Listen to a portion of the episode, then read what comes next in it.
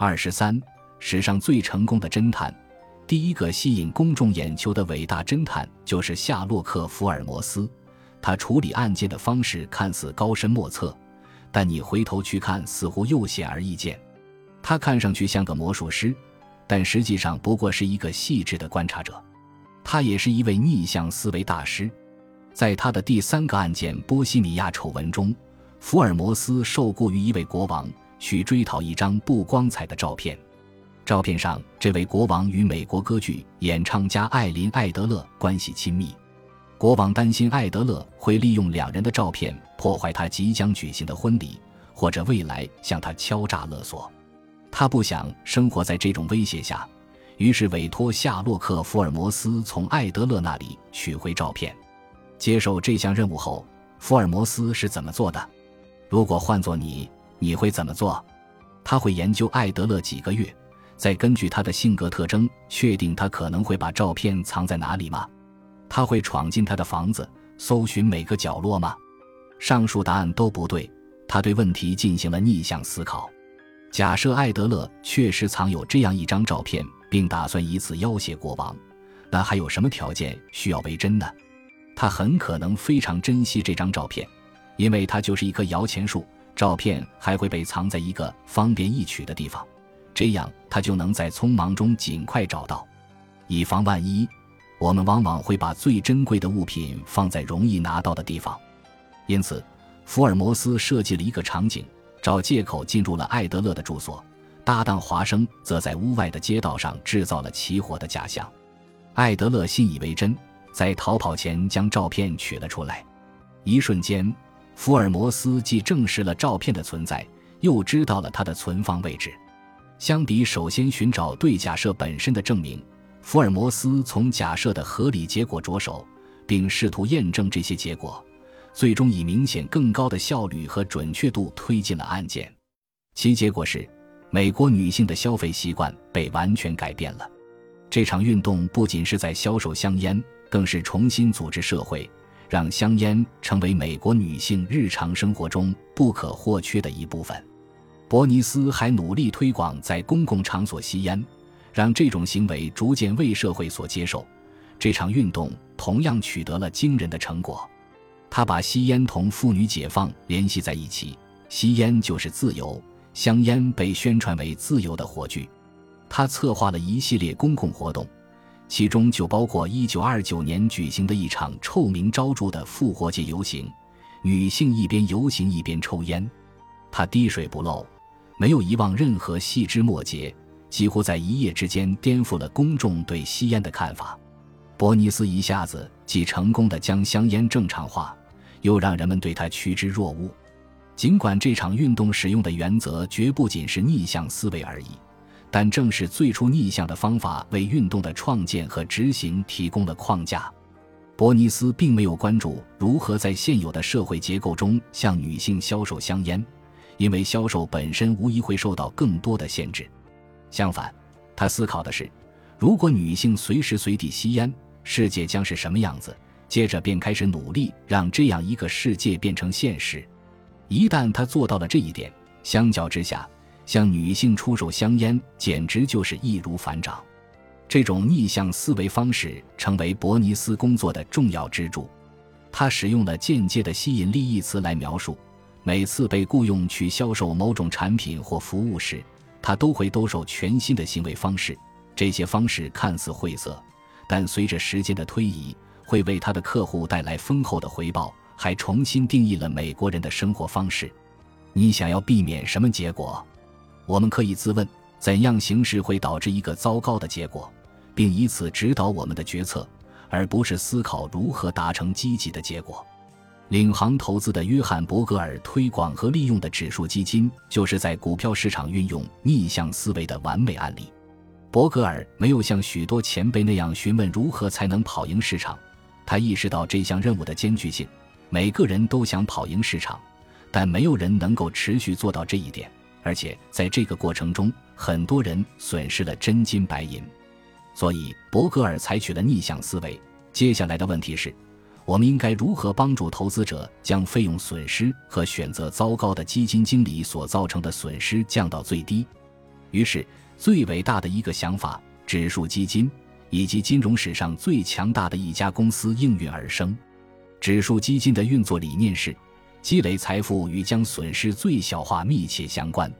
以你的个人财务状况为例，我们经常关注的是积极的目标，比如我想要变得富有，并以此作为指导方法。我们的投资和职业选择都是基于积累财富的欲望。我们会追求神奇的解决方案，比如试图跑赢大盘。这样的策略不可避免地导致我们一事无成。在这个过程中，我们通常还会冒一些可怕的风险，反倒使我们的处境恶化。我们可以试着把目标颠倒过来，不要成天想着变得富有，而是竭力避免穷困潦倒。不要试图预测哪些决定可创造财富，而是首先消除那些肯定会削减财富的行为。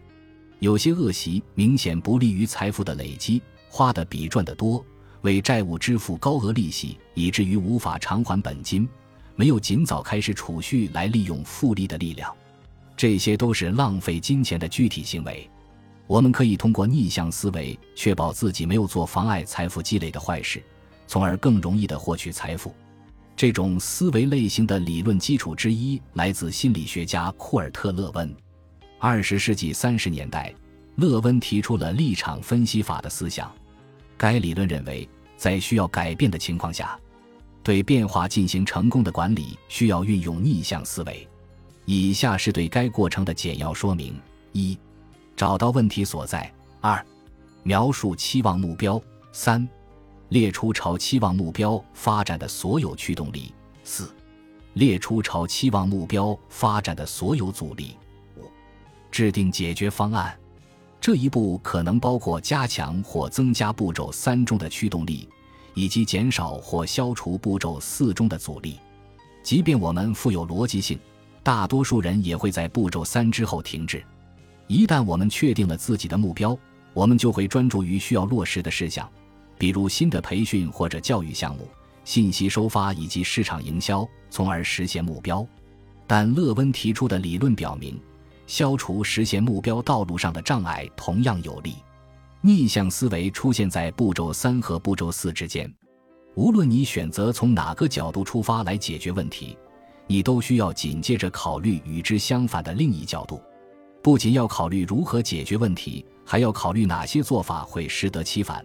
然后避免这样做，或者消除导致问题持续存在的条件，故其战胜不特。十九世纪末，弗洛伦斯·南丁格尔利用逆向思维，大大降低了军队医院中英国士兵的死亡率。他是现代护理学的奠基人，也是一名优秀的统计学家。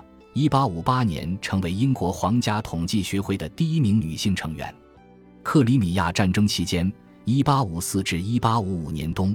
英军的死亡率为百分之二十三，但到了一八五五至一八五六年冬，死亡率大幅降至百分之二点五。发生这一变化的主要原因是人们对士兵真正的死因有了更好的理解，而这种理解正是基于南丁格尔收集的详细统计数据。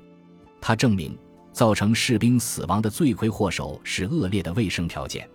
南丁格尔著名的极坐标区域图在当时是一种全新的数据呈现方式，他利用这种图表对统计数据进行可视化，使其更易于理解。他解释说，如果医院的卫生条件得到改善，那么许多士兵的生命就能得到挽救。南丁格尔对统计数据的运用有助于找到导致军队医院中大量士兵死亡的真正问题。他不仅能够证明军队可以采取何种措施来改善结果，更重要的是，他还指出军队必须避免做什么，从而防止事情进一步恶化。他思考了可以从统计学中获得的知识，在另一个有关逆向思维的案例中，他主张使用数据统计作为预防手段。问题不是我们要如何解决这个问题，而是我们如何从一开始就阻止问题发生。南丁格尔利用在克里米亚战争中积累的知识和经验，不仅为英国陆军野战医院收集数据，也为国内的医院收集数据。他指出，军队医院恶劣的卫生条件是造成许多士兵死亡的罪魁祸首，而这些死亡原本是可以避免的。白色、灰色和黑色的区域都是以中心为公共顶点来衡量的。从圆圈中心出发的白色区域代表有可预防或可缓解的传染疾病导致的死亡；从中心出发的灰色区域代表由伤口感染导致的死亡；从中心出发的黑色区域代表由所有其他原因导致的死亡。一八五四年十一月的灰色区域的黑线标出了该月因其他原因导致死亡的人数的边界。一八五四年十月和一八五五年四月。黑色区域与灰色区域重合。一八五六年一月和二月，白色区域与黑色区域重合。整个区域可以按照包围它们的白色、灰色和黑色线条进行比较。南丁格尔对统计数据的运用，帮助我们发现了导致军队医院中大量士兵死亡的真正问题。资料来源：Florence Nightingale Diagram of the Causes of Mortality in the Army List，幺八飞八 Wikipedia。南丁格尔对统计数据的倡导，最终远远超越了英国军队医院的范畴。但他利用统计数据改善卫生条件的做法，可以被视为应用逆向思维的典型案例。他利用统计来提倡解决问题及它的反面——预防问题。是故百战百胜，非善之善者也；不战而屈人之兵，善之善者也。结论：逆向思维告诉我们。我们并不总是需要成为天才，也不需要把逆向思维的应用局限于数学和科学证明。在你一筹莫展的时候，试试逆向思维，始终保持逆向的思考。只要你认真对待自己逆向思考得出的结果，你就有可能在解决问题方面突飞猛进。本集播放完毕，感谢您的收听，喜欢请订阅加关注。主页有更多精彩内容。